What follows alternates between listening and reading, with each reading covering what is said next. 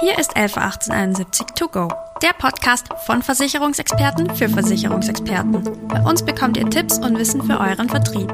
Dazu sprechen wir regelmäßig mit Gästen aus der 111871 und der Versicherungsbranche.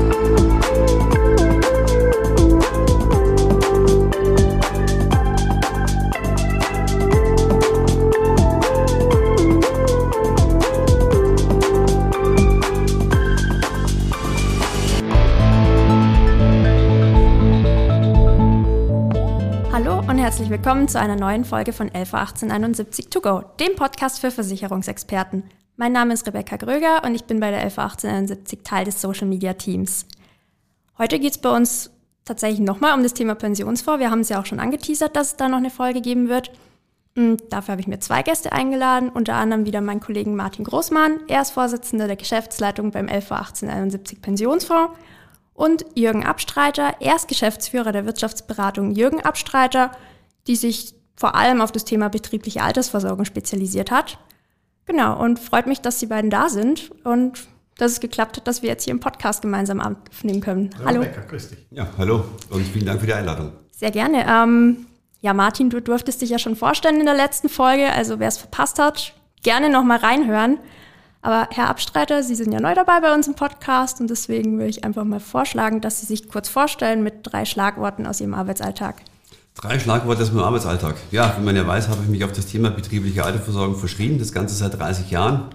Und ich starte meinen Arbeitsalltag in erster Linie mit dem Satz, ähm, alles kann, nichts muss. Also man sollte in dem Geschäft generell nichts erzwingen wollen, sondern sollte versuchen, mit dem Kunden immer einen offenen Dialog führen und immer gucken, was möchte der Kunde eigentlich. Und dann geht es in erster Linie darum, Vertrauen schaffen und mit klaren Worten den Kunden mögliche Wege aufzeigen. Und dann wird sich in der Regel meistens zeigen, wie der Tag dann wird oder was aus dem Tag dann wird. Vielen Dank für die Einblicke. Ich würde sagen, wir springen einfach direkt ins Thema rein. Sie bringen ja mittlerweile rund 30 Jahre Erfahrung im Bereich betriebliche Altersversorgung mit und ja, seit einigen Jahren dann natürlich auch beim Thema Pensionsfonds.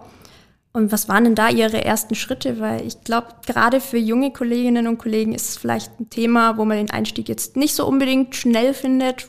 Genau. Und ja, wie viele Auslagerungen haben Sie denn seitdem auch gemacht, beziehungsweise welchen Wert? Wert müssen es um die 60 Millionen bei der 1871 sein. Allgemein Pensionsfonds ist es natürlich noch ein bisschen mehr. Und mein Einstieg, damals als Pensionsfonds gegründet worden wurden, hat man sich natürlich das Thema erstmal angeguckt und hat man erstmal geguckt, was kann einen Kunden oder was sollte einen Kunden bewegen, sagen wir, seine Pensionsrückschläge auszulagern. Hat eine Weile gedauert, bis man sich mit dem Thema entsprechend selber vertraut macht, bis man sich vertieft. Und irgendwann findet man letztendlich auch seinen Weg und geht einfach darum, den Kunden aufzuzeigen, was macht eigentlich für ihn Sinn. Und dann hat sich das Ganze mehr oder weniger ein Stück weit von selbst ergeben. Es kam dann ja auch Billmock ins Spiel, wonach die Handelsbilanzrückschlungen anders bewertet werden wie die Steuerbilanzrückschlungen, was dazu führt, dass die Handelsbilanzrückschlungen extrem angestiegen sind in den Firmen. Das hat den Firmen natürlich wehgetan und dafür bietet sich dann natürlich das Thema Auslagen, Pensionsfonds entsprechend an, um hier ein bisschen Gewicht von der Bilanz letztendlich zu nehmen. Und dann kamen natürlich noch andere Punkte mit den Spielen Nachfolgeregelung und, und, und, denn keiner möchte im Endeffekt eine große Pensionsrückschlungen beim, bei der Firmenübernahme mitnehmen und die Lasten der Alten in Anführungszeichen tragen. Und hier, sagen wir mal, ist es natürlich schön, wenn ich das Ganze entsprechend im Vorfeld auslagern kann, ausfinanzieren kann. Dann haben die neuen Nachfolger mit dem Thema nicht mehr allzu viel am Hut. Das heißt, das Ganze ist lastenfreier. Das sind so eigentlich die, die Hauptbeweggründe, die die äh, Kunden motivieren, diesen Schritt auch zu gehen. Und da ist es einfach wichtig, den, den Kunden aufzuzeigen, was sie eigentlich für Vorteile haben. Ja, viele sagen natürlich immer, oh Gott, das hat einen riesengroßen Nachteil, das ist alles unheimlich teuer. Und da muss man das Thema einfach mit dem Kunden gemeinsam mal durchspielen, mal durchrechnen und sagen, nein, es ist nicht teuer. Es kostet ja eigentlich nur das, was du auch später an Renten zu zahlen hast. Und wenn man mit diesen Argumenten vernünftig umgeht und den Kunden auch in die Hand nimmt, und klar, es kommen viele Argumente, die auch dagegen sprechen von Kundenseite letztendlich, da muss man sich einfach die Zeit nehmen, mit dem Kunden diese Argumente in aller Ruhe zu besprechen. Also da geht jetzt nichts auf die Schnelle. Ein Versicherungsvertrag pinsel ich mal relativ zügig. Ja. Bei einer Auslagerung auf dem Pensionsfonds ähm, sind die Gespräche deutlich intensiver und ich muss es dem Kunden wirklich im Detail aufzeigen, muss ihm die Vor- und Nachteile komplett offenlegen. Und dann funktioniert das in der Regel ganz gut. Also da auch einfach keine Scheu haben davor, ja. dass das Gespräch vielleicht mal ein bisschen länger dauert, dass man dem Kunden vielleicht auch Sachen zwei, dreimal erklärt, bis er es versteht und das, das passiert. Genau. Das ist kein Geschäft, was Sie im ersten Termin machen. Also das ist ganz, ganz selten. Ich glaube, das kann ich an mhm. einer, einer Hand abzählen, wenn's, dass es so schnell geht. Die meisten äh, Kunden haben mindestens zwei bis drei Gespräche, sage ich mal, auf dem Tisch.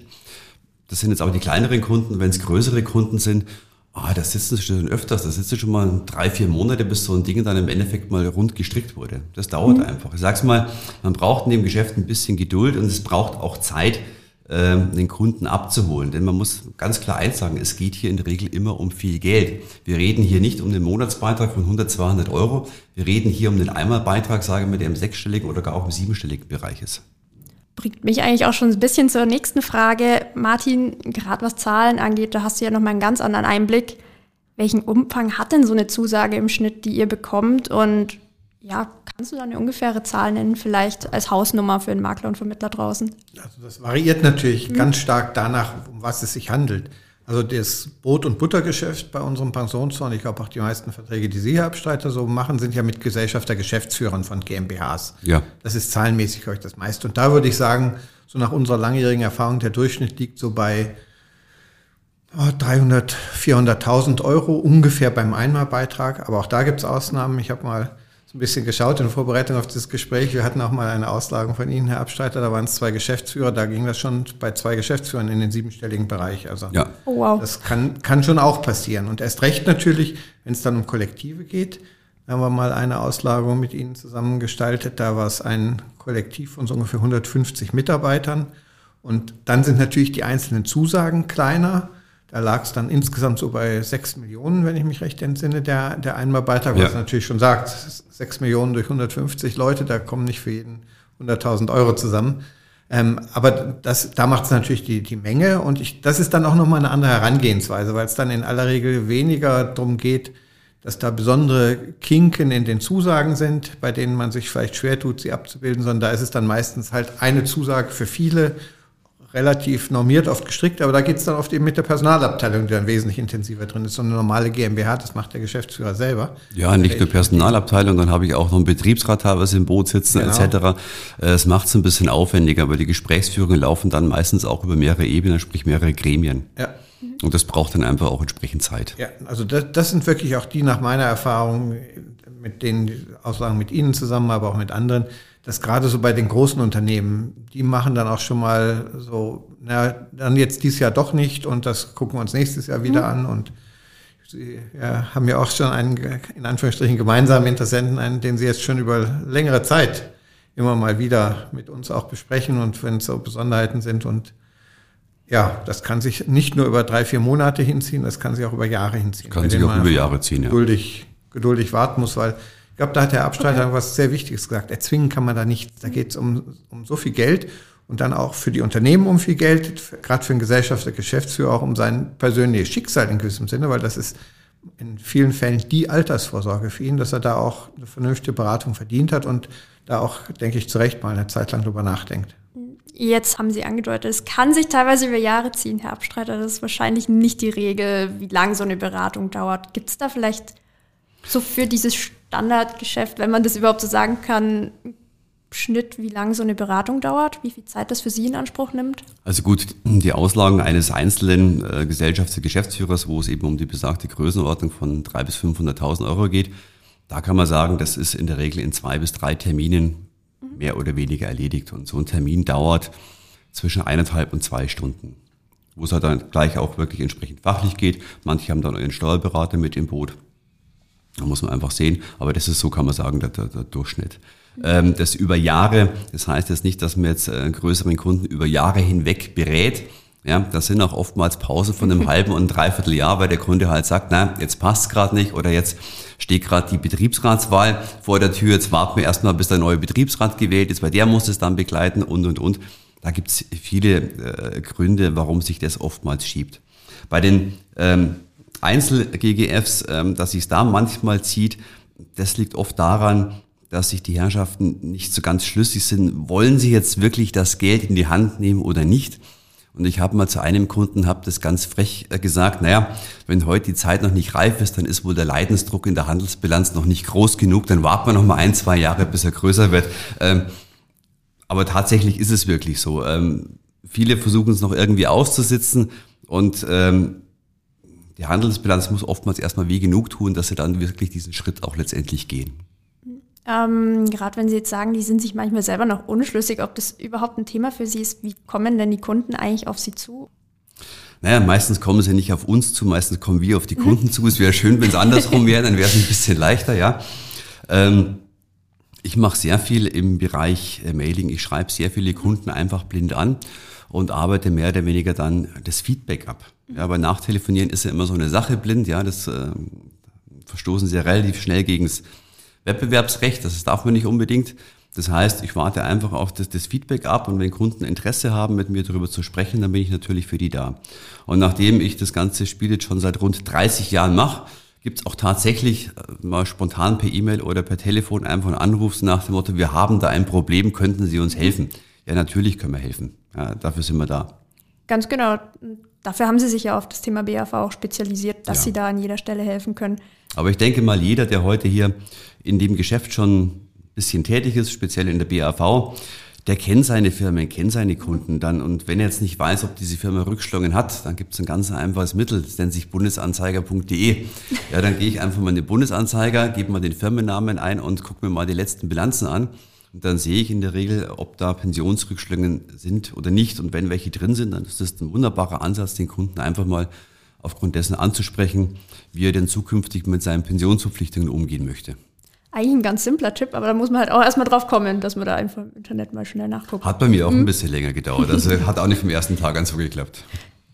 Ja, ist ja auch total in Ordnung, da muss man sich reinfinden. Ähm, Gerade auch Zusammenarbeit mit den Versicherern ist da wahrscheinlich auch so ein Thema, wo man sich irgendwann mal reinfuchsen muss und einfach merken muss, wie läuft denn das jetzt ab, gemeinsam auch eben an dieser Pensionsauslagerung zu arbeiten. Ähm, an welcher Stelle, da Martin vielleicht auch gern Input von dir, kommt ihr denn da als 111871 Pensionsfonds AG ins Spiel in so einer Beratung?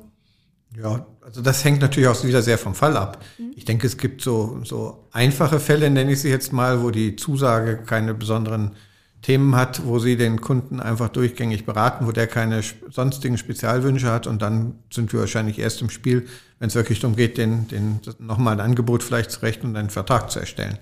Äh, dann gibt es sicherlich auch so Fälle, gerade die, äh, wo man dann über Jahre hinweg ist, da gibt es dann immer mal wieder mhm. eine Frage des Kunden, könntet ihr das mitmachen? Jetzt zum Beispiel haben wir auch einen größeren Interessenten von Ihnen ja avisiert bekommen, da war dann eine der ersten Fragen, könntet ihr dann eine Finanzierung über ein Darlehen mitmachen, weil da die Summe so hoch ist, dass der Kunde das nicht aus dem aus einem eigenen Cashflow bedienen will, sondern könnte schon, will es aber nicht oder will es nicht. Ja. ja, es ist ja auch immer so die Frage, was, was, was mache ich mit meinem Geld? Und dann kommt solche Fragen kommen dann relativ früh, weil die dann ja oft schon sozusagen, wenn das so nicht klappen würde, sehr frühzeitig im, Proz im Beratungsprozess dann eine Änderung äh, erfordern würden, weil das ja natürlich, da geht es um eine also mittlere oder einstellige, äh, siebenstellige Summe, aber immerhin schon einen deutlichen Betrag. Und da sagt natürlich der Kunde ja, bevor ich mich da überhaupt noch viel weiter mit beschäftige, will ich erstmal wissen, was bedeutet denn das? Und wenn es da um Millionen geht, dann geht's, ist natürlich schon wichtig. Sicherlich dann auch einer der Punkte, wo wir da einfach einen Vorteil haben, weil wir das mit der Darlehensfinanzierung aufgrund unseres Standortvorteils ja anders als deutsche Pensionsfonds, äh, die das nicht machen können, da einfach einen, einen Vorteil haben. Also es hängt wirklich sehr von dem Fall ab. Und manchmal geht es dann auch um die Zusagen, die dann nochmal geprüft werden müssen. Da ist dann auch öfter mal die Magnus im Spiel, die dann das Ganze neutral nochmal anschaut und äh, auf rechtssichere Beine stellt. Also da gibt's, das hängt, glaube ich, wirklich sehr vom konkreten Fall ab. Ja, das ist aber gerade das juristische Thema, das ist immer ein sehr heikles Thema, ja, Sie haben es angesprochen, äh, sind die Pensionszusagen noch aktuell oder sind Formulierungen drin, die heute absolut nicht mehr greifen? Da muss man einfach gucken, wie kriegt man es hin. Weil ich habe schon von Juristen Aussagen gehört, ah, das können wir so nicht machen. Ja, dann kommt von mir immer die Antwort, ja, das ist der falsche Ansatz. Wir müssen einen Weg finden, wie wir es machen können. Ja, das heißt, in dem Bereich geht es sehr stark auch um das Thema Lösungen finden, um es entsprechend umzusetzen. Das auf jeden Fall. Und ich glaube, da hilft es halt einfach ungemein, dass da auch eine langjährige Geschäftsbeziehung da ist, wie ich so rausgehört habe. Ja, also wo das Thema Pensionsfonds mhm. natürlich aufkam, ich meine, viele namhaften Gesellschaften haben ihre Pensionsfonds gegründet und jeder will natürlich Geschäft haben. Und man guckt sich natürlich diverse Pensionsfonds erstmal entsprechend an und guckt mal, wie sind die strukturiert, wie sind die aufgebaut, ähm, was steckt genau dahinter, wie kalkulieren die einzelnen Pensionsfonds. äh, die entsprechenden Auslagerungen. Da gibt es extrem große Unterschiede. Es gibt einen Pensionsfonds, sagen wir, der, ich würde mal sagen, der kostet immer gefühlt 15 bis 20 Prozent mehr als alle anderen. Aber die haben halt in der Kalkulation, ich möchte mal sagen, so eine Art Altersreserve schon mal mit einkalkuliert, damit das Geld schlicht und ergreifend deutlich länger reicht als das andere entsprechend kalkulieren. Und wenn ich jetzt einfach nur die nackten Zahlen einfach mal so gegenüberstelle der unterschiedlichen Pensionsfonds, da habe ich so eine bunte Mischung, ähm, da würde ein Außenstehender sagen, ja, das ist ja jeder hat mal ein Angebot frei Schnauze abgegeben. Was mhm. steckt denn da wirklich dahinter? Und das muss man Kunden halt auch vernünftig erläutern können, wenn man gerade entsprechende Vergleiche anstellt. Und dann muss man auch ins, ins, ins Vertragswerk der Pensionsfonds reingehen. Auch hier gibt es massive Unterschiede. Und das heißt, jeder Pensionsfonds wirbt natürlich um einen in Anführungszeichen Makler. Wir Makler stehen natürlich da und gucken, ja, mit wem, mit wem machen wir es jetzt, mhm. ja? Dann probiert man das eine oder andere natürlich auch mal aus. Ich gebe auch zu, ich habe auch schon Auslagen gemacht mit, äh, ich möchte hier keine Namen nennen, mit einer Gesellschaft gemacht, das würde ich nie wieder tun. Ja, das war von Anfang bis Ende ein absolutes Chaos, bis das mal wirklich gerade gezogen war. Ich glaube, das hat eineinhalb Jahre gedauert. Und da muss ich ganz ehrlich sagen, da macht dann das Geschäft nicht wirklich Spaß. Also man sollte sich hier Partner suchen, wo es im Hintergrund auch wirklich gut funktioniert. Und da ist man bei der 1871 natürlich bei einem hervorragenden Pensionsfonds. Das darf ich mal so sagen. Das höre ich natürlich besonders gerne. ja, ich glaube auch, wenn es wirklich mal so ein Fall ist, um wieder auf das, es zieht sich über Jahre zurückzukommen, der einfach von sich aus schon kompliziert ist, wenn man dann auch nicht so wirklich weiß, man kann sich darauf verlassen, dass dann im Hintergrund alles läuft. Ich glaube, das macht es ungemein schwer und wahrscheinlich auch sehr mühselig dann am Ende des Tages. Da haben sie dann irgendwann keinen Spaß mehr. Mhm. Und ich sage es ganz offen, also mir macht meine Arbeit seit 30 Jahren sehr viel Freude. Ich wollte es nicht missen. Ich werde auch mit 65 wahrscheinlich nicht aufhören, einfach weitermachen, weil es Spaß macht, ja. Und da ist es halt wichtig, dass sie einen entsprechenden Partner im Hintergrund haben, mit dem sie auch das in der Art entsprechend bearbeiten können. Ist eigentlich fast schon ein super Schlusswort, dass die Arbeit so viel Spaß macht. Ich glaube, das nimmt auch dem einen oder anderen Makler vielleicht so ein bisschen Berührungsängste beim Thema Pensionsfonds. Haben Sie oder du, habt ihr da noch Tipps, wie man denn jetzt als Makler starten kann und vielleicht auch mal zu dem Punkt kommt, dass man sagt, hey, Pensionsvorauslagerung ist jetzt mein täglich Brot, das macht mir tatsächlich Spaß. Na, ich hoffe jetzt mal, dass es nicht allzu viel mehr werden, weil das würde bedeuten, dass mir bei mir das Geschäft weniger wird, ja. ähm, also aber, alle bitte bloß nicht anfangen damit. richtig, genau. Ähm, nein, im Endeffekt sollte man ganz offen an das Thema rangehen. Man sollte sich vielleicht selber erstmal in die Thematik wirklich reinfuchsen, dass man äh, auch bilanziell steuerlich das Ganze, damit man wirklich weiß, was empfiehlt man eigentlich äh, dem Kunden, also sich selber erstmal entsprechend fortbilden. Wenn man dann das Fachliche, sage ich mal, auf der Reihe hat, dann sollte man keine Scheu haben, die Kunden einfach mal anzusprechen. Und letztendlich, es ist mit allem so, Learning by Doing. Äh, ich traue mir sagen, meine ersten Auslagerungen waren jetzt mit Sicherheit auch von der Beratung nicht so optimiert, wie sie vielleicht heute sind, ja. Man lernt mit der Zeit und man lernt auch durch viele Fälle und äh, es gibt äh, das Thema Auslagerung, ich sage es mal, jeder Fall ist für sich eigen. Ich kann nicht sagen, alle Fälle sind gleich. Ja, und, und das ist einfach die Erfahrung, die man da machen muss. Und wenn einer wirklich Berührungsängste hat, dann soll er sich vielleicht einfach mal irgendjemanden mitnehmen, der ihn da vielleicht mal ein bisschen an die Hand nimmt, der ihn einfach zu solchen Gesprächen mal mitnimmt, dass eine gewisse Sicherheit kommt. Und dann, denke ich mal, läuft es mit der Zeit von ganz alleine. Möchtest du noch irgendwas ergänzen oder gerade aus Gesellschaftssicht? Ja, also natürlich würden wir uns freuen, wenn es viel Pensionsfondsgeschäft gibt. Klar, davon leben wir. Und ich denke auch vielleicht, äh, es gibt vielleicht auch genug Leute, die äh, die Kunden hätten, aber das Thema gar nicht drauf haben und vielleicht auch sagen, der Abstreiter hat es ja nicht umsonst gesagt, das ist nichts, wo ich mich mal einen verregneten Sonntagnachmittag hinsetze, zwei Bücher lese oder irgendwo im Internet eine Stunde recherchiere und dann kann ich das alles. Ähm, selbst die sollten sich überlegen, ob es nicht ihren Kunden trotzdem hier helfen können und sich dann zum Beispiel an erfahrene Makler wie den Herrn Absteiter, gibt sicherlich auch noch ein paar andere, aber ähm, wenden und mit denen zusammen das machen. Das wäre sicherlich auch nochmal ein Thema, das man überlegen kann, wenn man das bis jetzt nicht so sehr äh, im, im Auge hat, dieses Thema, aber es eigentlich doch für wichtig hält, ohne sich, man kann nicht immer alles können, sondern so muss ich auch ein bisschen spezialisieren. Und das wäre sicherlich da auch nochmal ein Weg, wie man das machen könnte. Ich glaube auch gerade, was Weiterbildung angeht, da gibt es ja mittlerweile ein Riesenangebot. Zum Beispiel jetzt auch eure Jahresauftaktveranstaltung zum Pensionsfonds, da habt ihr ja wirklich super viel Input gegeben. Ich glaube, wenn man da wirklich auch bei den Pensionsfonds guckt und sich ein bisschen informiert, was überhaupt an Weiterbildungsangeboten da ist, dann findet man auf jeden Fall was, um sich auch so ein bisschen in das Thema einzuarbeiten. Ja, also ich denke mal an Weiterbildung Generell Weiterbildung kann nicht schaden. Das Angebot ist gigantisch und noch dazu, wir sind ja hier in einem Land, in dem Bildung in Anführungszeichen nichts kostet, ja, gerade im Zeitalter des Internets. Also hier kann ich schon unheimlich viel rausholen. Aber ich glaube, am Ende muss man auch immer wieder sagen, Erfahrung ist durch nichts ersetzen. Learning by doing, am Ende muss man es auch einfach mal gemacht haben. Ja, und ähm, dann geht es auch nicht, es geht nicht nur darum, dass ich weiß, wie ich auslager, da muss ich mir auch die, meine Kandidaten angucken, mit denen ich arbeite, ja, weil es gibt ja so viele unterschiedliche Pensionsfonds, wie ich es vorhin schon gesagt habe, die unterscheiden sich nicht nur im Preis. Ja, 1871 zum Beispiel hat für mich ein sehr schönes Alleinstellungsmerkmal. Ja, ich darf es einfach mal ansprechen. Das ist mir, weil das ist für mich so ein bisschen das Highlight dieses Pensionsfonds eigentlich. Ja, der Preis ist nicht immer alles. Ähm, die Flexibilität eines Produkts ist mir für den Kunden viel wichtiger. Denn wenn ich heute auslagere, dann mache ich das ja, weil ich meine Ruhe haben möchte ja, dass das Thema irgendwann mal vom Tisch ist. Die meisten Fälle werden in der nicht garantierten Variante ausgelagert, ja, weil es einfach bezahlbarer ist als die Garantievariante und natürlich auch ein bisschen gestaltbarer ist.